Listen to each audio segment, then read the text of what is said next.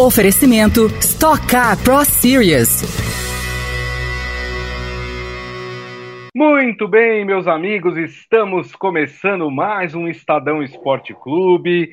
Hoje, quinta-feira, dia 20 de abril de 2023. Sejam todos muito bem-vindos. Aproveite e participe aqui do nosso programa que é transmitido através das mídias digitais do Estadão: Facebook, YouTube, Twitter e também o LinkedIn. Hoje nós vamos falar sobre é, Stock Car, mais uma etapa da Stock Car, agora aqui em São Paulo, no Autódromo de Interlagos.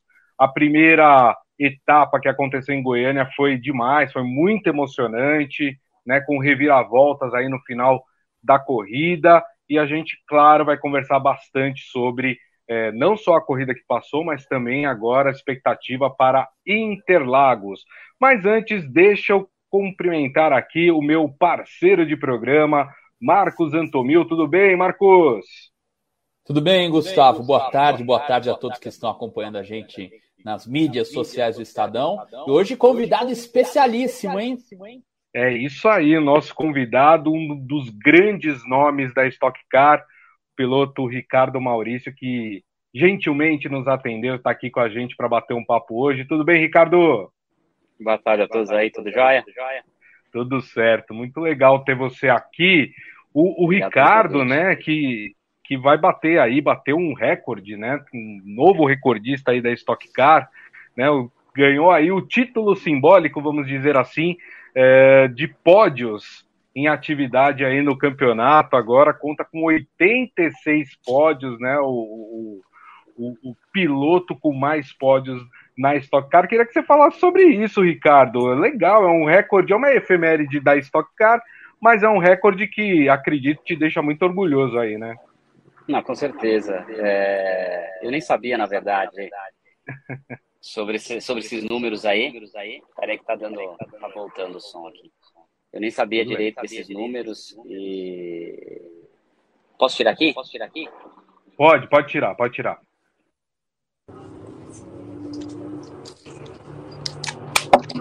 É que tá rever... só para quem tá nos assistindo entender, tá reverberando o som para ele. Aí fica aquela é. história de sanduíche, ishi, ishi, aí fica complicado. Pode falar, Ricardo. Não, nem sabia, na verdade, esses números. Sabendo depois da corrida lá de, de Goiânia, que foi a primeira etapa desse ano. Estava, acho que igualava de E daí, com o pódio lá de Goiânia, eu, assim, em atividade, eu sou pódio na categoria. Então, é sempre bom, né? Novas marcas na, na carreira aí. Uh, bacana aí, tá, tá entre os maiores da, da categoria aí. Marcos. Ricardo, falando justamente agora dessa próxima etapa em Interlagos, a partir de amanhã começam as atividades. Queria saber da tua expectativa, se você tem aí em mente uma possibilidade até de chegar à vitória, já conseguiu um bom resultado na primeira etapa. Então eu queria saber dessa tua expectativa para a etapa de Interlagos desse fim de semana. Bom, é, nossos carros, né, os quatro carros do, do Meinha, né, que são os dois carros da Eurofarma, o Zonta e o Bruno Batista, a gente teve um desempenho uh, bem diferenciado lá em Goiânia. Foi acho um dos anos que a gente melhor começou uh, entre os quatro carros. É, o carro bem equilibrado desde o primeiro treino, classificação. Meia colocou os quatro carros entre o top 6 e o carro estava bem, bem rápido até durante as provas. Eu tive o meu problema lá sobre a asa, mas mesmo assim consegui sustentar boas posições, principalmente na segunda corrida. Isso devido, muito devido ao carro estar bem competitivo no final de semana todo. Só que esse final de semana, devido àquele problema que a gente teve da asa em Goiânia lá, eles voltaram para essa etapa, a asa de 2022. Então a gente vai ter um pouco menos de pressão aerodinâmica na parte traseira do carro. É, a gente espera que nosso carro esteja competitivo também nesse final de semana, mas como é, é algo novo para essa situação de pneus, né? Porque essa asa realmente entrou na categoria esse ano devido ao pneu da Hankook que entrou esse ano. Tá? O carro ficou mais traseiro, eles acabaram adotando aí essas medidas para melhorar o carro. Então a gente vai ter essa etapa, a asa do ano passado, uh, e na próxima corrida de Tarumã já volta a asa é, que a gente andou em Goiânia, mais reforçada. Então é difícil falar, mas eu acredito que nosso carro vai estar bem competitivo aqui também. É, sei lá, eu espero que é, esteja falando, tipo, não é possível nosso carro estar competitivo mudando uma asa, né? Lógico que a gente consegue, é, com essa asa menor também, dar mais carga na traseira e é isso que a gente pretende fazer e, e deixar o carro aí bom para para essa Legal. maratona que vai começar agora. Eu e o Daniel, a gente está levando peso, né? Então, os seis primeiros colocados do campeonato levam peso no carro. Daniel com 30 quilos, eu com 20 quilos. Uma pista que influencia bastante esse peso, mas eu acho que o nosso carro está bem competitivo aí. Espero levar um bons resultados para casa. Legal. Só, só para situar quem está nos assistindo, né, depois dessa etapa de Goiânia, a classificação do campeonato, vou, vou falar os cinco primeiros aqui do campeonato. Daniel Serra com 43 pontos, o Thiago Camelo com 39, Ricardo Maurício, que está conversando com a gente, é, com 34 pontos, o Bruno Batista com 28 e o Nelson Piquet Júnior em quinto também é, com 28 pontos. Queria falar sobre Interlagos, né? Porque a, a Interlagos é, é aquela espécie de cereja do bolo, né? Porque é o nosso principal autódromo, as principais provas ocorrem é, em Interlagos. Nós teremos aí um fim de semana inteiro aí de, de, de treinos, de classificação, de corrida, né? Que já começa amanhã, sexta-feira. Tem aí a, o feriado, né? O que deve aí também ajudar bastante a encher o, o Autódromo de Interlagos, porque é muito legal é, assistir corrida lá. Queria que você falasse um pouco sobre a expectativa aí de Interlagos, Ricardo. Como é que chega o teu carro, né? O que deu para você sentir da primeira corrida é, e, e, que ajustes vocês tiveram que fazer aí no carro para melhorar o desempenho dele para essa corrida em Interlagos? Na Interlagos é uma pista que muita gente acaba andando super bem, né? Uma pista meio que é, é a pista de todo mundo ali todos, acho que acredito que iniciaram aqui no autódromo. É, a maior parte das corridas que a gente acaba tendo é Interlagos. Uh, a gente tem de média aí duas a três corridas uh, Interlagos por ano e expectativa é sempre boa. A gente tentar manter aí uh, um bom acerto como a gente teve em Goiânia. Lógico que as coisas internas a equipe acaba fazendo, mas a gente acaba não sabendo muito quais são essas, esses upgrades, essas essas melhorias aí, mas vai ser um, um final de semana acho que bom para o público, vai estar a temperatura boa, não tem previsão de chuva, então acho que vai ser um grande espetáculo para quem vier ou para quem estiver assistindo de casa. Ricardo, eu queria que você fizesse uma. traçasse um panorama comparativo. Você que tem quase 20 anos de Stock Car. Como era lá atrás? O que você acha que melhorou, progrediu na Stock? O que ainda falta ou que por algum motivo nesse meio do caminho acabou se perdendo, para que a Stock Car consiga se manter nesse uh, nível bastante elevado de competição, que é uma coisa, um privilégio da Stock Car, tanto que seus títulos uh, sempre foram ali com pou, poucos pontos né, de dianteira. E eu queria que você falasse, fizesse esse comparativo 2004, agora 2023, o que, que você enxerga de grandes diferenças assim da Stock Car? acho que, poxa, tem várias coisas que dá pra falar, né? Acho que a parte de segurança dos carros evoluiu bastante desde a época que eu entrei, né? A gente tem hoje, sei lá, vou citar para você, tem banco de, de fibra de carbono, coisa que antigamente a gente não tinha. Acho que toda a parte de proteção interna do carro melhorou bastante. É que mais? Acho que as equipes evoluíram bastante, né? Antigamente você tinha uma, duas, no máximo três equipes disputando o título ali, sempre estando ali na frente. Hoje você pega aí, a categoria conseguiu fazer com que uh, todas as equipes, ela, ela, foi ela foi bloqueando algumas, algumas coisas nos regulamentos uh, para que as equipes é, pudessem ser mais competitivas, das, das menores até as melhores. Então, assim, sei lá, Antigamente era liberado amortecedor, então você podia ter qualquer marca de amortecedor, você podia ter qualquer medida de mola, né, de pressão de mola. É, então você, você tinha muito mais coisas para se mexer no carro e para evoluir o carro. E as equipes grandes acabavam se diferenciando. Hoje é tudo muito travado. Você tem amortecedor igual para todo mundo, você tem a mola, a pressão de mola igual para todo mundo. É, os pneus, freios, é, é, realmente no ajuste fino que as equipes fazem a diferença, né? Você pode ver, acho que mais de 20 e poucos carros estiveram em meio segundo em Goiânia. Então, por isso que tornou a Stock Car, acredito, né, ao longo de todos esses anos aí, é, mais competitiva. Você vai para um autódromo sem saber quem vai ser o cara, o grande favorito do final de semana. Lógico que você tem os grandes nomes, mas você nunca sabe se essa pessoa vai largar na pole, se vai largar em quinto, se vai largar em décimo, se vai ganhar corrida. Então, é isso que a Stock Car conseguiu. Conseguiu fazer com que desde uma, uma equipe pequena até uma equipe grande, é, conseguissem ter boas disputas e, e um grande show aí para quem assiste casa. Legal. Eu queria saber de você, nessa etapa é, de, é, de 2023, né, da, da temporada da Stock Car, é, qual que é o circuito que vocês consideram, ou você considera, né, o mais, o mais complicado, aquele que exige mais do piloto aqui no Brasil?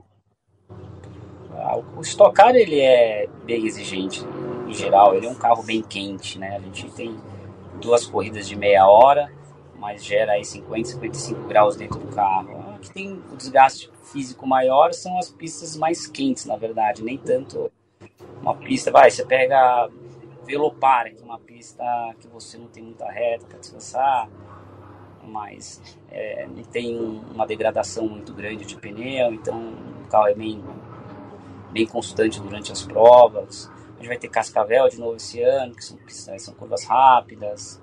Difícil falar uma pista em especial, talvez Santa Cruz do Sul, mas esse ano a gente não corre lá. As pistas mais tranquilas, acho que de, de esforço físico é Goiânia mesmo, quando tá fresco lá, quando não tá tão quente, porque a última corrida foi bem calor lá. Porque tem bastante reta e acaba não tendo tantas curvas, entendeu? Mas isso depende muito, eu acho que o desgaste físico é muito maior pela temperatura do carro que uma pista que tenha mais curvas ou menos curvas. A Stock teve algumas dificuldades para conseguir organizar o calendário de 2023, né? Mas nessas últimas semanas conseguiu confirmar todas as provas e uma delas vai ser na Argentina. Queria saber tua opinião sobre essa ida da Stock para a Argentina. Ah, sempre bacana correr na Argentina, né? Existem, acho que o povo, o público argentino é fanático por automobilismo, é muito mais do que até o próprio Brasil. Pra você ter uma ideia lá, quando a gente às vezes era convidado para fazer umas corridas é, da TC 2000, a gente ficou sabendo que lá tem mais de 60 autódromos no, no país inteiro. Lógico que muitos é, autódromos bem deteriorados, é, a maioria, mas é realmente um lugar que tem várias categorias, muitos pilotos fortes também. Uh, Buenos Aires, eu cheguei a andar, primeiro ano foi 2005 lá, a gente, desde que a Stock Car foi para Buenos Aires, eu fiz todas as etapas. Acho que a última passagem nossa foi 2017. Uh, em Buenos Aires, é, a gente não sabe ainda qual que é o circuito que a gente vai conseguir andar internamente, né? Porque em Buenos Aires você consegue é, ter pelo menos aí umas seleção de 10, 12 pistas no mesmo autódromo. Uh, mas é bacana, eu gosto de andar andar lá, na Argentina. É sempre bom estar tá diversificando um pouco aí, somente no Brasil que a gente está aí um pouco é, poucos autódromos, né, é, com estrutura para receber realmente a Stock Car. Então é sempre bacana. Vamos ver. Estava um pouco deteriorado o asfalto em Buenos Aires, falaram que iam dar uma melhorada lá, vamos ver o que acontece. Perfeito. E tem, e tem a, a, a, história de que é um, é um campeonato brasileiro, né? É uma competição automobilística brasileira. E, e claro que para a América do Sul também é importante, né? A gente ter um, um campeonato feito aqui. O quanto mais a Stock Car conseguir levar né, as corridas para países da América do Sul ajuda não só a divulgar a Stock Car, mas também um, um sentido de pertencimento, né? A, a, América do Sul ter um campeonato que foi criado aqui, né, Ricardo? Ah, com certeza. É, a gente tem aí, né, o, o, Rossi, que é um piloto argentino que já está fazendo sua terceira temporada aqui na Stock Car. O ano passado estava super forte, super competitivo, é um dos melhores pilotos de lá. É, eu acho que essa, essa troca aí de, de em geral, né? Tipo, a gente ter, se não me engano, a TC 2000 vai vir para o Brasil também, acho que é a partir do ano que vem. A gente vai fazer esse evento da Stock Car, será no mesmo final de semana que a TC 2000, acho que os 200 quilômetros que eles fazem, que é uma corrida bem uh, importante para o calendário deles, uma corrida que eles fazem em duplas.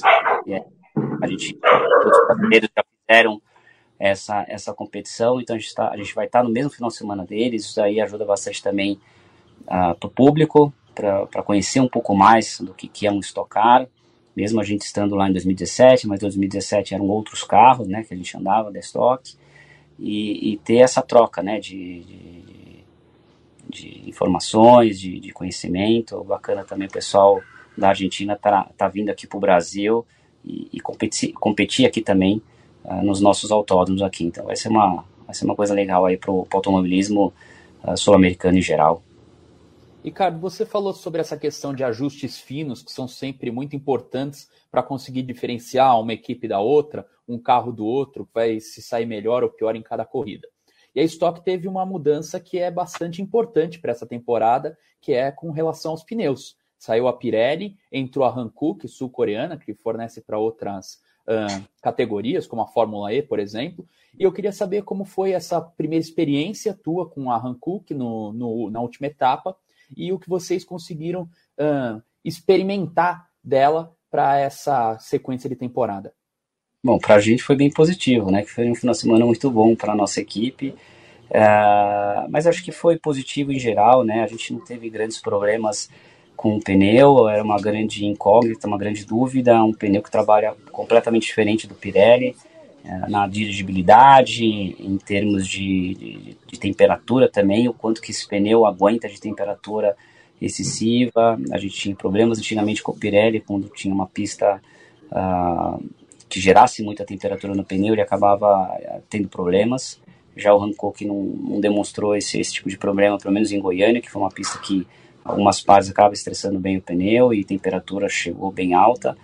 É, mas é muito, muito novo para todo mundo, né? Acho que a nossa equipe saiu na frente, mas lógico que as outras equipes vão vão estar tá trabalhando aí bastante entre uma corrida e outra e vão, e vão acabar chegando, ficando competitivas e tudo mais. Então, Stock Car tem muito pouco tempo de treino, né? São dois treinos de meia hora no final de semana, já vai para classificação e corrida. Então, é, para conhecer direitinho como esse pneu funciona em cada pista, é, vamos ter que trabalhar bastante durante a temporada.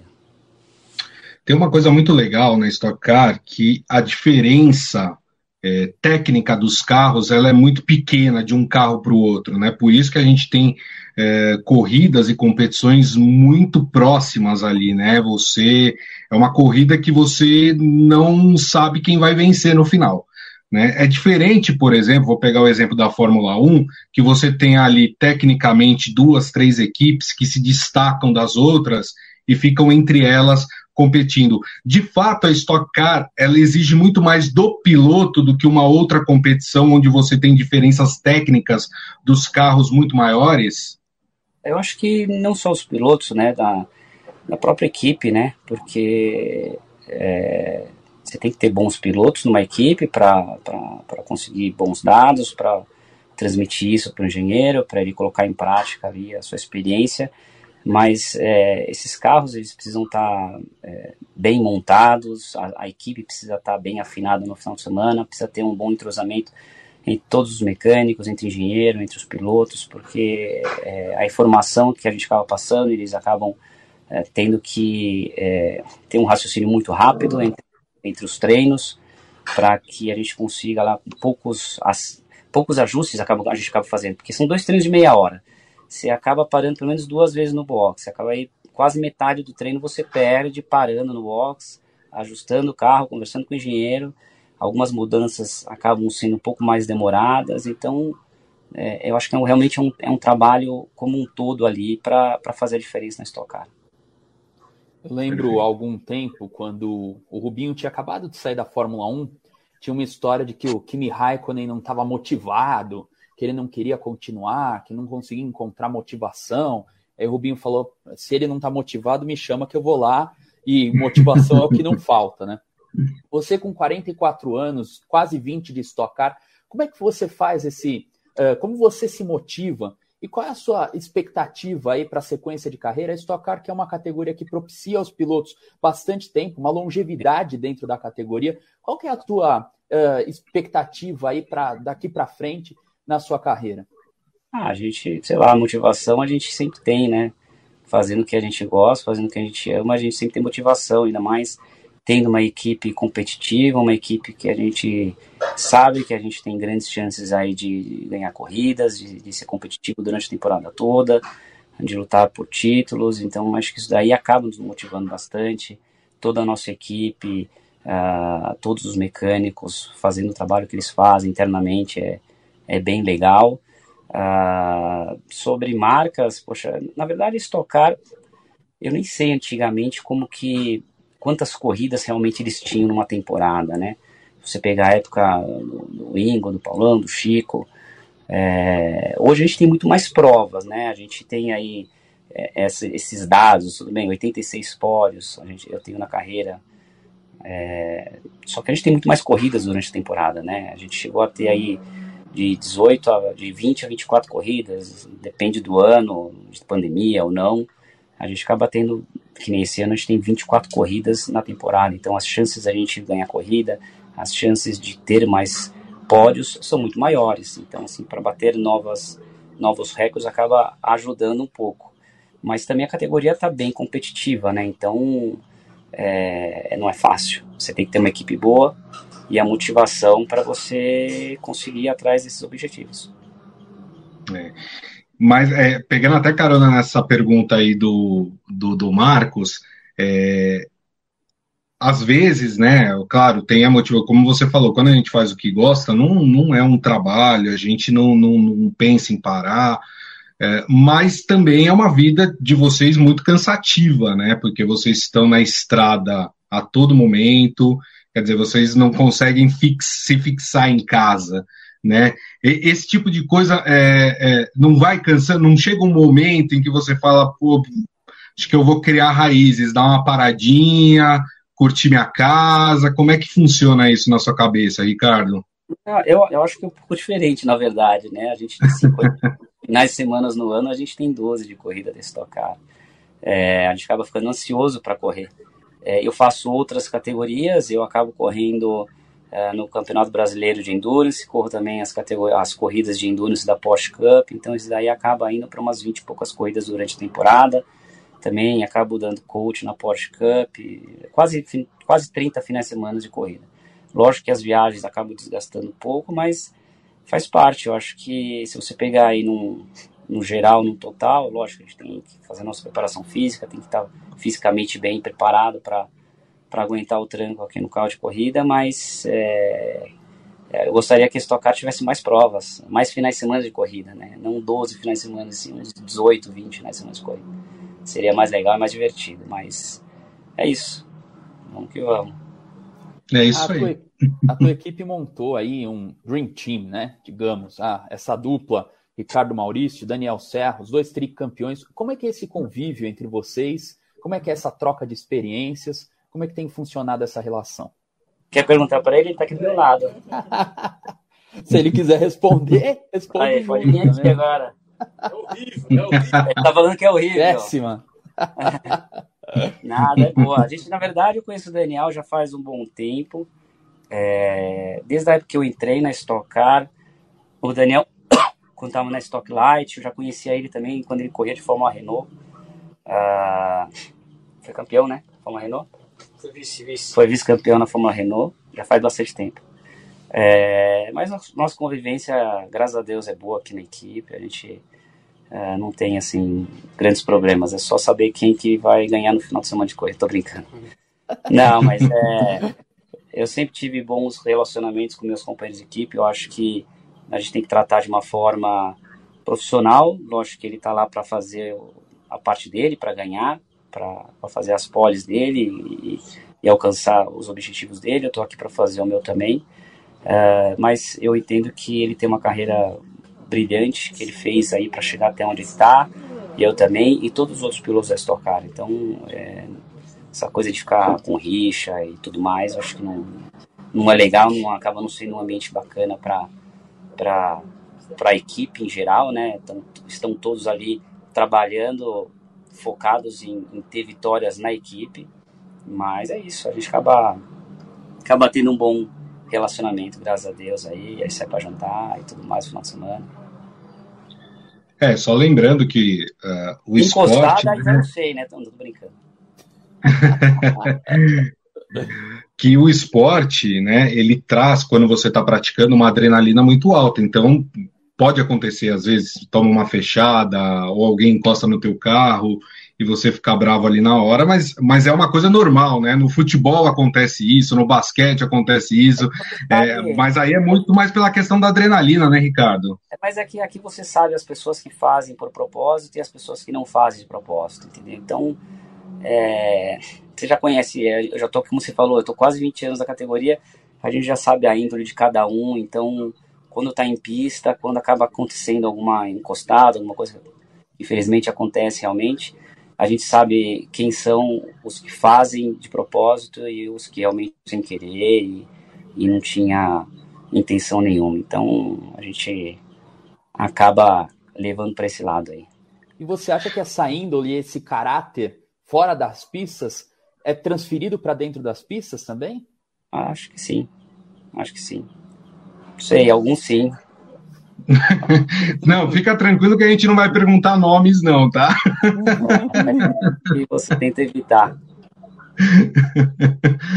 Bom, o Ricardo, você disputou várias competições em várias categorias aí ao longo da sua carreira, né? Você veio do kart, passou por Fórmula Ford, Fórmula 3 inglesa, Fórmula 3000 internacional, Fórmula 3 espanhola.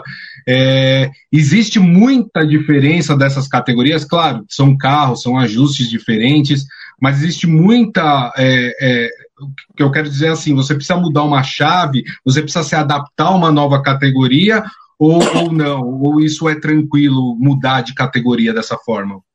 Não, precisa, né? São carros completamente diferentes, é, aerodinâmica diferente, peso principalmente, né? Um Fórmula, sei lá, vou chutar agora, nem lembro na época quantos quilos tinha, mas é cerca de 600 quilos. Um Fórmula 3, talvez uns 15 e poucos quilos. É... Fórmula 3000 que eu corri, devia ter por aí uns 600 e poucos quilos, na época com 480 cavalos, quase um para um, né, que a gente fala. É o jeito de você guiar a fórmula diferente, do jeito que você freia, carrega a velocidade numa curva, se posiciona. Os turismos são carros bem mais pesados, né, onde você exige muito do equipamento, muito do pneu, muito do freio, quer dizer, uh, é, uma, é uma guiada completamente diferente, com certeza. Mas existem hoje turismos, né, principalmente, sei lá, eu corro de, de GT3, é, que, poxa, você pega os turismos, esses, esses GT3 de 10 anos atrás é, são, sei lá, completamente diferentes de hoje. Né? Hoje um, um Porsche, uma Ferrari, qualquer carro que faz esses campeonatos de GT3, eles estão muito próximos, é, parte aerodinâmica, muito próximos de um Fórmula. acho que não chega a contornar igual, mas são carros que freiam muito mais, contornam muito mais rápidos, uh, mas ainda existe sim essa diferença, principalmente por causa do peso, né? Ricardo, para encerrar aqui da minha parte, qual foi a tua vitória ou tua corrida mais emblemática da carreira na Stock Car? E qual dos três títulos é mais importante? Claro, cada um deve ter um espaço diferente aí na, na tua memória, no teu coração, mas qual que você acha que foi mais importante para a tua carreira de 2008, 2013 ou de 2020?